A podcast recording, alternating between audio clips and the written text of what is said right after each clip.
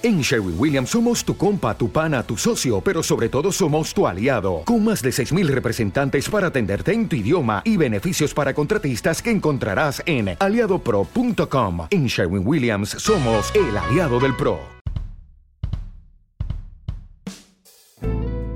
Bienvenido a la iglesia de la puerta abierta. Queremos que conozcas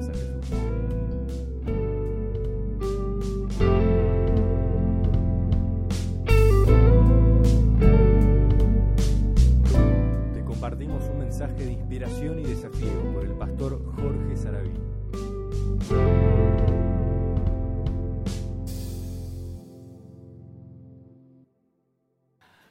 Muy buenos días, querida iglesia. Vamos a compartir este tiempo. Comienza lo que llamamos el receso escolar, para los que estamos en este ámbito, vacaciones de invierno, muchos dicen. Algunos podrán estar yéndose al lugar y, contemplar algún lugar hermoso de lo que Dios hizo como creación. Pero ahí estamos, se acopla. Eh, pero me gustaría poder captar esta imagen en esta mañana y que nosotros que estamos aquí podamos contemplar en esta mañana, siguiendo estas enseñanzas del Sermón del Monte, a Jesús allí con sus discípulos en ese lugar, transmitiéndole a cada uno de los que estaban con él las enseñanzas hermosas que también son las que hoy estamos compartiendo nosotros. Nos está haciendo mucho bien, ¿no? Creo, el revisar todo esto. Eh, pero vuelvo a esa escena, Jesús allí, sentado, tranquilo, pero dejando quizás eh, lo que podemos entender como la mayor expresión de lo que es justamente eh, las ordenanzas del estilo de vida eh, de cada uno de los que íbamos a ser sus seguidores. Para los que estaban ahí en él, con él en ese momento, y después de tantos siglos o de tantos años, para nosotros ahora aquí, pensando en este lugar, en esta ciudad en donde estamos, tan convulsionada con tantas cosas en este país, tan complicado a veces también, pero ahí, poder pensar en eso mismo. Jesús transmitiéndonos estas enseñanzas. Así que vamos a avanzar en esta mañana justamente en, lo que sigue del Sermón de- del Monte. En la primera mitad del capítulo 6, como el fin de semana pasada se estuvo viendo a través de, de Diego, de, de Marile, bueno, distintas personas que compartieron, eh, lo que Jesús describe ahí es lo que tiene que ver con la vida religiosa, ¿eh? en todo caso, de cada uno de nosotros. Lo íntimo, lo secreto, el ofrendar, el orar, el ayunar. Ahora, en esta segunda mitad del capítulo 6, vamos a, poder revisar juntos lo que Jesús describe, en todo caso, con el accionar de lo secular, de lo que tiene que ver con lo que compartimos en este mundo. Asuntos de dinero, justamente, de posesiones, de comida, de bebida, de vestido, de ambiciones. Hay una frase que muchas veces habrás escuchado que dice, el dinero no compra la felicidad, pero la verdad que a todos nos gustaría encontrar algún tesoro escondido por ahí, ¿no? No vendría mal. ¿Saben que hay un negociante financiero, Livermore, eh, en el siglo XX, hizo una fortuna incalculable en la depresión del, del año 29? Y cuenta su historia que comprando acciones baratas en ese tiempo y vendiendo las caras, en el colapso de la bolsa de ese tiempo se hizo eh, incalculablemente millonario. Pero en 1934, después de unos años de eso, habiendo sido tan rico, se lo menciona allí en su historia que estaba en la bancarrota. Malos manejos de la fortuna, situaciones de vida mal manejadas. Dice su historia que se divorció dos veces. Y en 1940, fíjense que no son tantos años, teniendo 63 años de edad, eh, se suicidó estando solo en un cuarto de hotel. Algo que pareciera que una persona que alcanzó todo lo necesario en lo económico, que pudiera vivir una vida inmensamente feliz, sin embargo, el final de esta historia es trágica. Lleva esto a una, reflexión. ¿Buscamos en el lugar correcto nuestra plenitud o lo que necesitamos ser? ¿Cómo, una pregunta, ¿no? ¿Cómo descubrir lo que de verdad tiene valor en la vida? Y por eso me gustaría revisar esto del contraste de términos en nuestra responsabilidad. Lo religioso y lo secular. Lo que parece que muchas veces inclusive queremos como diseccionar. Pero la verdad que no lo podemos separar. ¿Saben por qué? Fíjense que en el versículo 4, en el versículo 6 y en el versículo 18 dice, tu Padre Celestial ve en lo secreto, o sea, lo íntimo de cada uno de nosotros que estuvimos revisando. Nuestra oración, nuestra entrega, cómo, cómo obramos con los demás. Pero más adelante, en el versículo 32, dice, vuestro Padre Celestial sabe que tienen necesidades de comida, bebida y vestido o sea, todo lo que vivimos todos los días. Jesús no lo estaba ahí separando, sino que Él habla de ese todo. Habla aquí de cosas totalmente opuestas, pero sin embargo tienen que ver una con otra. ¿Y saben de qué habla? ¿Qué nos conviene y qué no en medio de estas dos cosas? Como en la parte primera, donde habla de la oración justamente y de la piedad, acá también habla de la ambición ahora. Y en eso muestra qué nos conviene y qué no. Coloca lo falso frente a lo verdadero. Uno frente a otro, para que lo podamos analizar. No hace una, y una comparación nos hace una comparación para que nosotros podamos juzgar por nosotros mismos qué es lo mejor. ¿Cuáles son las aspiraciones y ambiciones en general? Las ambiciones de las cosas de este mundo es real que tienen y ejercen un fuerte encanto sobre nosotros las cosas económicas, el dinero, el poder tener. La verdad que todo el tiempo somos tentados por lo que es lo material en nuestra vida. Pero allí en Mateo 16, 19 al 21, Jesús habla de esto que como título en las Biblias dice tesoros en el cielo. No acumulen ustedes tesoros en la tierra, comienza la enseñanza de Jesús donde la polilla y el óxido corroen y donde los ladrones minan y hurtan. Por el contrario, acumulen tesoros en el cielo donde ni la polilla ni el óxido corroen y donde los ladrones no minan ni hurtan. Cuando, donde esté eh, tu tesoro, allí también está tu corazón. ¿Cuál es la definición de tesoro? Y me llamó la atención cuando estuve buscándolo, ¿eh? la definición que tiene que ver con la academia, la Real Academia, dice conjunto de dinero, joya u otros objetos de valor reunidos y guardados en un sitio. Claramente lo que está haciendo es la definición de lo que sería un tesoro material. Jesús nos hace prestar atención aquí a la durabilidad justamente de esos dos, de lo que tiene que ver con los tesoros en lo terrenal y en lo celestial, en lo temporal y en lo eterno. Y ahí nos lleva esta pregunta. ¿Qué es lo valioso justamente para nosotros? Fijémonos que en todo caso Jesús no censura las posesiones.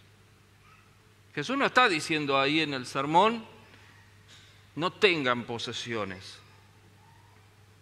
Ahorrar dinero para el futuro está bien. Hay una gran enseñanza en el Antiguo Testamento de poder, en todo caso, ser previsor. Así que al contrario, en las escrituras se alaba, por ejemplo, a la hormiga que almacena en el verano la comida para el otro tiempo del invierno. Ser buenos administradores y previsores es algo que, Dios estimula en nosotros. Encontré una frase por ahí que me, me gustó, me parece que viene bien para estos tiempos. El creyente que no provee para su familia es peor que un incrédulo. Gran comparación, ¿no? Claro que Jesús no está diciendo no disfruten y esa idea a veces de que el cristiano tiene que ser un pobre harapiento por las calles. No está diciendo eso el Señor, sino que al contrario, disfruten de las cosas buenas que Dios nos ha dado, inclusive en abundancia. ¿Qué está mal entonces? Esta sería la pregunta para hacernos. Lo que Jesús dice que está mal a sus seguidores allí en esa charla es la acumulación egoísta de los bienes. Vuelvo y repito, la acumulación egoísta de los bienes. Hacer tesoros en la tierra no significa ser previsor. No estamos proveyendo sensatamente para futuro en ese sentido, sino que hacer tesoros en la tierra, Dios en muchos de los pasajes de la Biblia dice que nos lleva a ser codiciosos tener más, tener más y tener más. ¿No es verdad que tratamos de proteger tanto nuestros tesoros o lo que calculamos que es tesoros o bienes? ¿Sí? Alarmas, seguros, no sé, no se enojen conmigo los que trabajan en aseguradoras y todas esas cosas. Pero es así, humanamente ¿eh? tratamos de hacer eso.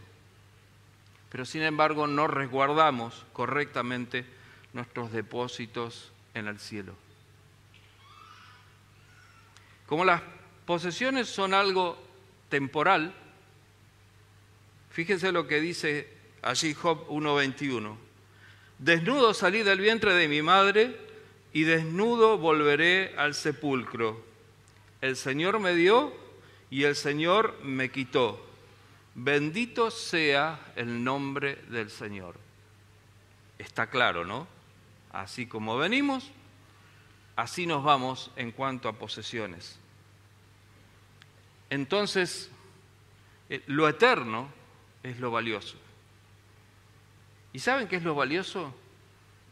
¿Y qué es un buen tesoro para nuestra vida? El aumento de nuestra fe. Porque eso es lo que permanece.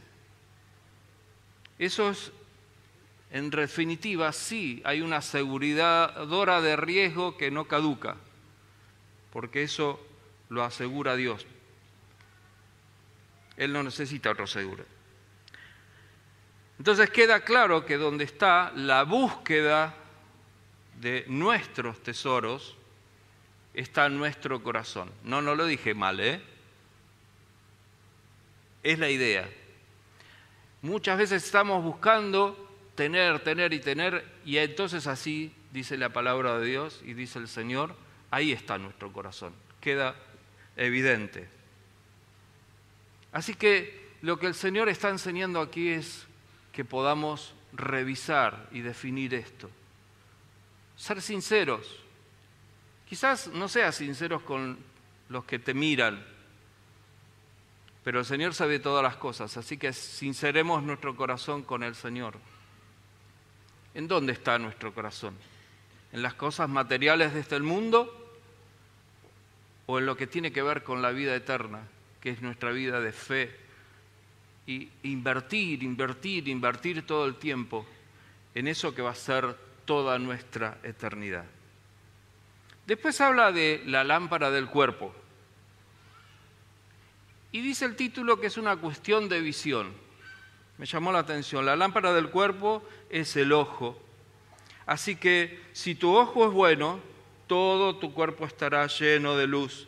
Pero si tu ojo es malo, todo tu cuerpo estará oscuro. Si la luz que hay en ti es oscuridad, ¿cuán oscura no será la misma oscuridad? Aquí Jesús lo que está haciendo es comparando dos condiciones. Tiene que ver con la condición de ver bien o no ver bien. Y yo en esta semana puedo dar testimonio de eso. Primeros días de esta semana, segunda operación de catarata, así que ya completé las dos. Ahora veo mejor. Estamos todavía ahí, pero no veía bien, porque había algo que me cegaba. Este Señor está diciendo, si tu ojo es bueno, todo tu cuerpo está lleno de luz. Pero si tu ojo es maligno o está mal, todo tu cuerpo estará en tinieblas. Y lo que dice es que como esa mirada y esa visión de las cosas afecta todo nuestro cuerpo, entonces si nuestra mirada es una mirada de ambición, claramente estamos afectando todo nuestro andar a través de la ambición. Donde ponemos nuestro ojo, está en nuestro corazón. Afecta toda nuestra vida. Así que, en definitiva, todo es una cuestión de visión correcta, de mirar correctamente. Así como cada vez hay más avances de tratar de tener una vida. ¿Qué pasaba? Yo el otro día pensaba en esto, ¿no? ¿Qué pasaba antes, cuando no había todo esto? Y la gente se quedaba hasta el final de sus días mirando mal. No había otras opciones. Bueno, hice una terrible comparación, es malísima, por decir, bueno, el Señor es capaz de constantemente no hacer eh, una corrección visual, es el mejor oftalmólogo que pueda haber, en todo caso, para cada uno de nosotros. Y después habla justamente de las riquezas, Dios y las riquezas. Allí habla de una cuestión de dignidad.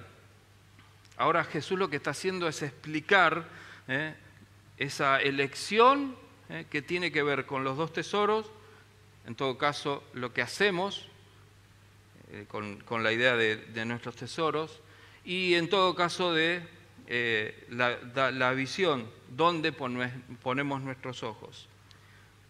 Y así que ahora esa elección se basa en la idea de que con una y otra definimos también, en todo caso, quién es nuestro Señor y amo. ¿A quién vamos a servir? Así en Mateo versículo 6, 24, él dice, nadie puede servir a dos amos, pues odiará a uno y amará al otro, o estimará a uno y menospreciará a otro, pues no pueden servir a Dios y a las riquezas. La claridad del Señor acá es contundente. Termina diciendo, no pueden servir a Dios y a las riquezas. Pero constantemente estamos nosotros en esa forma, tratar de ir acomodando la cosa, ¿no? De ver cómo nos acomodamos ahí. Dios solo puede ser servido con eterna y exclusiva devoción. Encontré una frase que me encantó no se puede servir a dos señores en este caso. Esto era una idea que era muy clara en la antigüedad cuando había esclavos. No se podía servir a dos señores. En estos tiempos de donde uno y se acomoda y a este lo doy un poco de bolilla, al otro no, al otro sí, a quién le hago caso. Bueno, ajustemos esa idea en nuestra cabeza. No podemos servir a dos señores, aunque muchas veces estamos en esa tensión. Avanzo. Después habla de la ambición, de una cuestión de ambición. Mateo, el texto quizás más conocido muchas veces por nosotros. Así el versículo 25 dice, por tanto, les digo No se preocupan por su vida, ni por qué comerán o qué beberán, ni con qué cubrirán sus cuerpos. ¿Acaso no vale más la vida que el alimento y el cuerpo más que el vestido? Miren las aves del cielo que no siembran, ni cosechan, ni recogen en el granero, en graneros, y el Padre celestial las alimenta. ¿Acaso no valen ustedes mucho más que ellas? ¿Y quién de ustedes, por mucho que lo intente, puede añadir en medio, un medio metro a su, a su estatura? ¿Y por qué se preocupan por el vestido? Observen cómo crecen los lirios del campo. No trabajan ni hilan, y aún asimismo Salomón, con toda su gloria, se vistió como una de ellas. Pues si Dios viste a esa, así a las hierbas, que hoy está en el campo y mañana se echa en el horno, ¿no hará mucho más por ustedes, hombres de poca fe? Por tanto, no se preocupen ni se pregunten, ¿qué comeremos o qué beberemos o qué vestiremos? Porque la gente anda atrás de todo esto, pero su Padre Celestial sabe que ustedes tienen necesidad de todas estas cosas. Por tanto, busquen primeramente el reino de Dios y su justicia y todas estas cosas les serán añadidas. Yo no considero que estaría mal que quizás alguna de las de nosotros, no voy a decir las mujeres porque eso ya pasó de ese tiempo, quizás esté pensando, ¿qué vamos a comer al mediodía? No, no, se pregunta más, muy bien, me dice la hermana. Pero no, el Señor no está hablando de eso, sino de esa cuestión que muchas veces tenemos de angustia o de ambición de tener cosas. Jesús nos hace reflexionar aquí para poder hacer una buena elección, en todo caso, antes de accionar con cualquier cosa. ¿Qué buscamos primero? ¿Qué buscamos primero? Es la pregunta del Señor. La realidad es que todos buscamos algo. La mayoría de, las personas que trabajan emocionalmente saben que una persona que no tiene una búsqueda de un objetivo o algo así, claramente no está bien emocionalmente. Así que, en definitiva, todos en general siempre estamos buscando algo, tanto los creyentes como los no creyentes. Por lo general no andamos ¿eh? sin proyecto. Lo que pasa que lo que Jesús hace aquí es indicar el orden, en todo caso, de esa búsqueda. ¿Qué buscamos primero? Ambición, habla de ambición. Un fuerte deseo de lograr éxito es la definición. ¿Qué más es ambicionar? La ambición tiene que ver con nuestras metas en la vida y nuestros incentivos para que perseguimos. La ambición de una persona es lo que lo caracteriza wow, me llamó la atención de esta frase. La ambición de la persona es lo que lo caracteriza. Por ella descubre el móvil de sus acciones, su motivación interior más profunda. Y hago una aclaración en esto. Para lo bueno y para lo malo. Porque podemos ambicionar profundamente cosas buenas o podemos ambicionar profundamente cosas que no son buenas. El ejemplo bíblico de Acam, con eso en este ejemplo, pequeño resumen. Después de una, allí en Josué está relatado en el capítulo 7, después de la gran victoria ¿eh? de Josué y del ejército allí en Jericó, ¿sí? Eh, lo que mm, Dios le dejó claro es que no debían tomar botín de guerra ¿eh? de ese lugar. Solamente se llevó lo que era oro y plata para el santuario y nada más. Pero nadie podría llevar botín de guerra. Pero allí en, en el primer versículo del capítulo 7 dice el pecado de Acam. Pero los hijos de Israel cometieron una grave falta porque Acam, que era de la tribu de Judá, tomó de lo que no estaba, estaba bajo maldición, y el Señor se enojó contra todo el pueblo. Josué lo que hace es justamente hacer un, hacer un reconocimiento de ahí, para ponernos un poco en la idea de la historia. Venían de esa grandísima eh, victoria allí en Jericó. Y lo que Josué dice, bueno, manda algunos hombres para que vayan a ver, hay otro pueblo que estaba por más de, en el recorrido, más pequeño. Revisen a ver cómo va la cosa. Y ellos vuelven agrandados de lo que habían tenido como victoria, dice, no fatiguemos al ejército y a, los nuestros. Con dos mil o tres mil eh, soldados que vayan, con eso alcanza. Bueno, se decide que tres mil eh, soldados vayan. Para hacerlo sencillo, después si quieren lean todo este capítulo, a mí me apasiona. derrota total. ¿Por qué? Porque había algo que era fundamental. Alguien había pecado y había contradecido a Dios. Fueron derrotados. ¿eh? Cuando vuelven de esa derrota, la tristeza del pueblo y el bajón del pueblo, Josué le pregunta a Dios, ¿cómo es posible? Y ahí hay todo un cuestionamiento, es decir, hubiera sido mejor que nos quedemos del otro lado del Jordán para venir a esto, ¿no? Como reclamándole a Dios, no nos sostuviste. Y Dios responde. Como siempre, Dios responde. Y fíjense, versículo 11 de capítulo 7, Israel ha pecado, ha quebrantado el pacto que yo le ordené y además ha tomado de lo que le he prohibido tomar. Han robado, han mentido y han guardado entre sus pertenencias lo robado.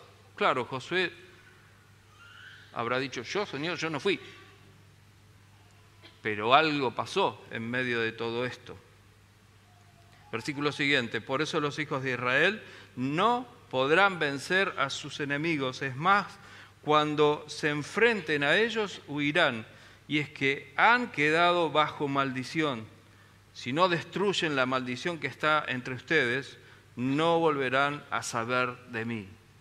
Lo que dice Dios claramente. Y lo que Dios le dice a Josué, bueno, que el pueblo se purifique, o sea que al día siguiente todas las tribus estén presentes allí con ese ritual de purificación y que iba a ser revisado tribu por tribu. Y más adelante en el versículo 20 dice, Acán respondió a Josué, después de que situaron, vieron, fue como, fueron enfocando tribu una por una, familias una por una, hasta que llegaron a Acán. Ahí estaba el tema y el problema. Acam respondió a José, reconozco que he pecado contra el Señor, el Dios de Israel. Voy a decirte lo que hice. Y basado en la codicia del corazón de Acán, el versículo 21 dice, entre los despojos vi un manto babilónico muy hermoso, 200 monedas de plata, un lingote de oro que pesaba más de medio kilo. Me ganó la codicia y la tomé. Pero todo lo tengo escondido bajo, bajo tierra. Tesoro, escondido, bajo tierra. que lo consiguió a través de la desobediencia. Y en medio de mi tienda, y todo bajo de todo está el dinero. La ambición la codicia de Acam complicó a todo Israel, complicó a su familia, porque al final de su historia es que los tomaron, los llevaron, los apedrearon y los quemaron. Quiere decir que acá murió su familia y toda la complicación para Israel.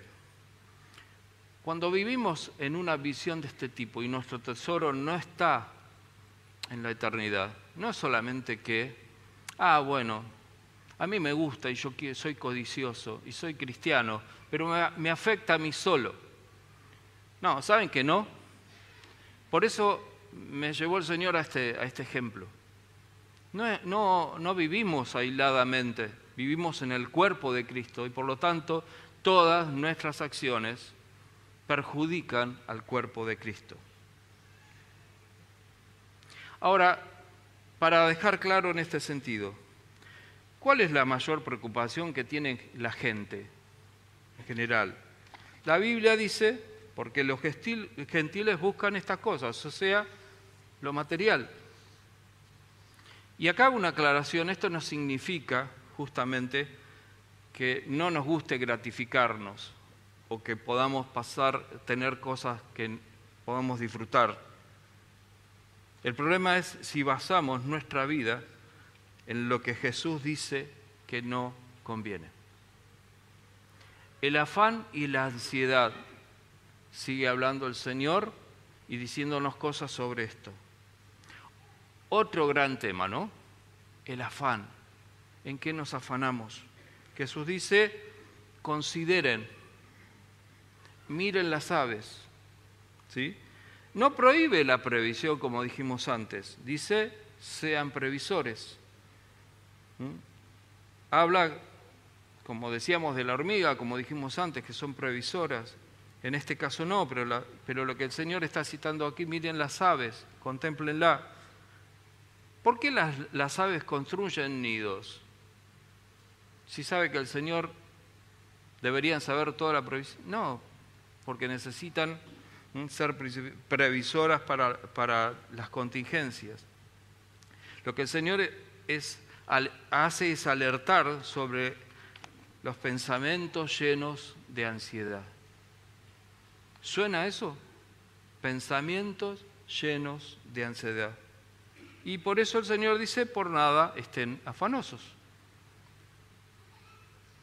Le pregunto a Claudia, que subió hace un rato por ahí, ¿vos solucionás todo ahí? O los, otros profesionales que hay acá en, la iglesia, se sienta algo, por nada estés afanoso, se fue, pagame la consulta, ya está solucionado, funciona así. No te rías, Claudia. Muy bien.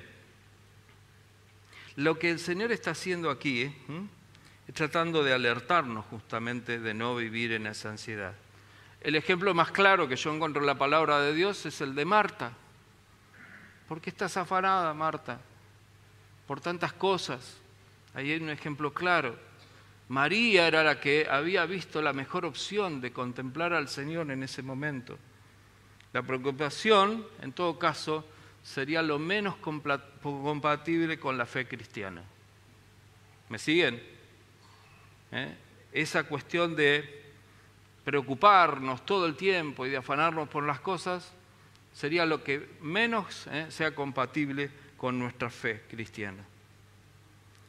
Lo que Jesús está haciendo aquí en estos versículos es afirmar que los que se preocupan por la comida, por el vestido y por todas las cosas, Él los llama hombres, hombres, mujeres, de poca fe.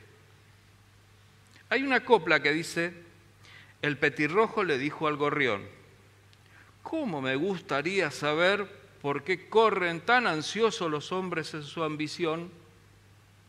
Y el gorrión le respondió, amigo, es que debe ser que ellos no tienen un padre como tenemos tú y yo. Muy lindo, ¿no? Pero ¿saben qué? Revisándolo, no refleja enteramente lo que dijo Jesús. ¿Saben por qué?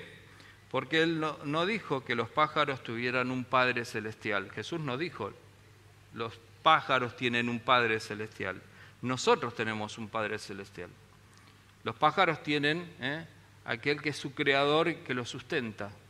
Pero cuando hablamos de Padre Celestial, Dios deja claro en la palabra que nosotros somos sus hijos, aquellos a quien Él considera más que nadie. Así que si el Creador cuida de sus criaturas como sustentador, nosotros deberíamos estar seguros que como Padre, Padre Celestial, va a prestar atención a cada uno de nosotros, sus hijos.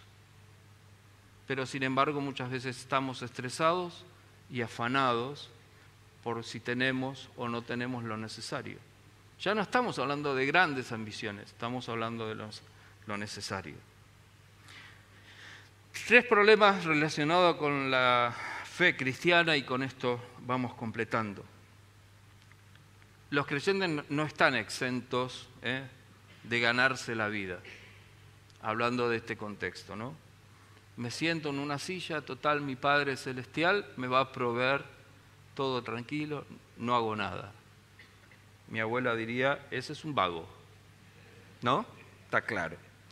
Eh, así que dice Pablo allí en 2 Tesalonicenses 3:12, a tales personas les ordeno y exhortamos por nuestro Señor Jesucristo que simplemente se pongan a trabajar y se ganen su propio pan.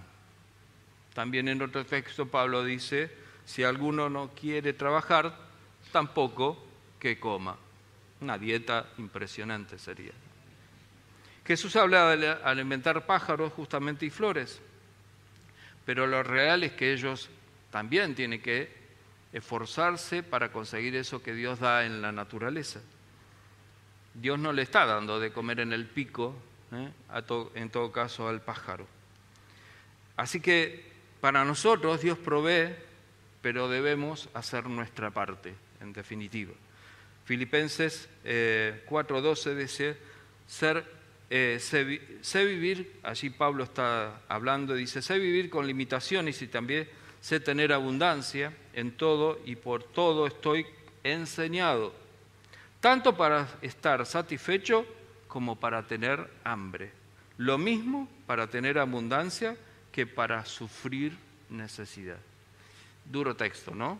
Pero Pablo lo dice con su experiencia. En segundo lugar, los creyentes no están exentos de responsabilidad hacia los otros. Podríamos hablar un montón, en todo caso, de lo que es la injusticia de este mundo, de la injusticia de la distribución de este mundo. Pero eso no nos exime a nosotros los cristianos de ser responsables con darle al que no tiene. Así que la cuestión de ambiciones de medidas y todo lo que estuvimos hablando, en primer lugar, no debería ser para los, para los cristianos. Pero tampoco eso nos excusa de decir, bueno, como todo está tan mal, no ser agentes ¿eh? que podamos eh, ayudar al que no tiene. Y en tercer lugar, los creyentes no estamos exentos de experimentar aflicciones o conflictos. No se preocupen, como dice Jesús, no exime a cada uno de nosotros de que vamos a tener problemas y conflictos. Fíjense que Dios viste a la hierba del campo, ¿sí? Dice el texto. Pero sin embargo, la hierba del campo después es quemada por el sol o es quemada por algo ¿eh? y se echa en el fuego. Por lo tanto, conflictos siempre habrá. Y en el caso de los gorriones, ¿qué pasa con ellos? También mueren y caen a tierra. Lo que Jesús está haciéndonos tratar de entender acá, que su promesa es que ninguna de estas cosas pasa sin que Dios la sepa. ¿Se entiende la diferencia? No es que Dios va a evitar todo. Lo que Dios está diciendo, no va a pasar nada, ninguna cosa, sin que Él esté en el comando. Él lo sabe. Y Él puede actuar o no. Así que eh, dice allí Mateo 34, así que no se preocupen por el día de mañana, porque el día de mañana traerá sus propias preocupaciones. Ya bastante tiene cada día su propio mal. Fíjense que él está diciendo que va a haber complicaciones cada día. El tema es si vivimos confiados en la provisión del Padre. Así que cada vez que estamos ansiosos o afanados, en realidad estamos contrariados con cosas del presente, justamente por un suceso que va a pasar en lo futuro, que puede ser que pase o puede ser que no pase. Vivamos el presente con la seguridad de las cosas que nos da Dios. ¿Cuál debería ser entonces la ambición cristiana? Hablamos de ambición para lo bueno y para lo malo. Algunos tips y con esto terminamos. La ambición del que no cree se concentra justamente en lo material como dijimos. Los cristianos no debemos perseguir valores materiales, sino espirituales. Busca primero el reino de Dios, busca primero la justicia de Dios, nos dice. Abarca todas las responsabilidades, en todo caso, cristianas, las sociales, las que tienen que ver con evangelizar, como hemos visto a través de ser sal y luz. Cuando nuestra ambición ¿eh? dominante es esto, buscar primero el reino de Dios, todo lo demás, dice, se acomoda. No quiere decir que no haya otras ambiciones. El tema cuál es la primera en nuestra vida. Los cristianos no deberíamos estar ansiosos, sino desarrollar nuestros dones justamente y ampliar todo el tiempo la oportunidad de extender nuestra influencia con los que no creen. En eso es lo que debemos invertir todo el tiempo y ambicionar. No para alimentar nuestros egos, sino para hacer eh, justamente eh, todo lo que Dios quiere y en definitiva para darle la gloria a Él. Concluyo con esto, repasamos rápidamente. ¿Por qué hacer nuestro tesoro en los cielos? Tener una visión correcta y enfocada, no tratar de estar bien con dos amos, porque es imposible, no estar afanados por el sustento y vivir ansiosos y preocupados por todos. Por lo tanto, ¿cuál es en todo caso la más grande de todas estas cosas? ¿Cuál es el fin último? Darle la gloria a Dios. Y este, me encantó esta frase, la copié, no es mía. Este es el bien supremo que debemos buscar primero. Y no debería haber otro. Este es el bien supremo que debemos buscar primero. Efesios 3:21 dice, a Él sea dada la gloria en la iglesia en Cristo Jesús por todas las generaciones. Los que estaban allí con Jesús escuchando el sermón del monte, las que ya han pasado y los que estamos nosotros ahora, esta generación, por los siglos de los siglos. Amén.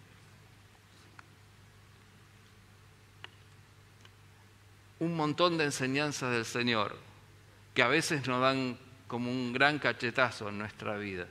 Claramente dejo, dejo esto bien claro.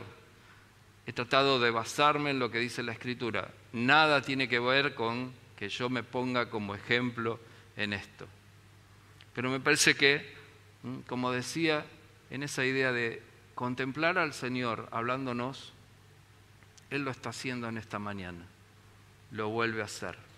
Vayámonos de este lugar pensando, en esto. En estos tiempos donde el enemigo es tan hábil ¿no? para manipularnos justamente en qué es lo primero, cuáles son las ambiciones y cómo nos pega fuerte en eso de estar afanados y ansiosos. Que nuestro corazón esté puesto allí en lo mejor que es justamente seguir al Señor y obedecer al Señor. Y que nuestro mayor tesoro, lo que atesoramos en cada uno de nosotros, sea lo que viene por delante, lo que está allí permanente en los cielos. Vamos a orar, vamos a sincerarnos cada uno de nosotros delante del Señor para irnos de este lugar. Si querés, con un compromiso, con un desafío. Y si no, para seguirlo rumiando y poder tomar una decisión. Querido Padre que estás en los cielos, gracias Señor, muchísimas gracias te damos por tu palabra. Porque a veces, aunque es dura y es difícil, como en este caso, refrescarla, nos viene muy bien. Señor, en estos tiempos donde corremos tanto, donde estamos todo el tiempo preocupados más en este país, Señor, tan complejo. Señor, ayúdanos, ayúdanos, Señor, a tener clara nuestra fe, nuestro compromiso de fe, de poder depositar nuestra fe y nuestra confianza en tu provisión, en lo que vos nos das. También a contentarnos, Señor, con lo que vos nos das. Estamos en una congregación donde en general podemos decir que vos nos das muchísimo, Señor, mucho más aún de lo que merecemos. Pero Señor, ayúdanos a también tener un corazón abierto para aquellos que no están de esta manera. Sobre todo para los que están alrededor del mundo que también creen en vos y que quizás no la pasan tan bien. Pero más allá de lo material, Señor, que podamos irnos de esta mañana de este lugar con la firme convicción de que lo mejor es profundizar buscando el mayor tesoro que es las cosas del cielo, que es lo celestial. Gracias nuestro Dios por esta mañana y por tu palabra. Oramos en el nombre del Señor Jesús. Amén y amén. Sabemos que Dios llegó a tu corazón con este mensaje. Repetí en voz alta esta oración. Amado Jesús, te doy gracias. Reconozco que soy pecador, pero también reconozco que tú Jesús eres Dios y que te hiciste hombre, moriste y resucitaste. Te abro la puerta de mi corazón. Haz de mí la persona que tú quieres que yo sea. Te recibo ahora mismo como mi Señor y Salvador. Si acabas de hacer esta oración, la palabra de Dios dice que naciste de nuevo y que sos una nueva persona. Te invitamos a que te contactes con nosotros en www.lapuertaabierta.org o contactanos en nuestras redes sociales.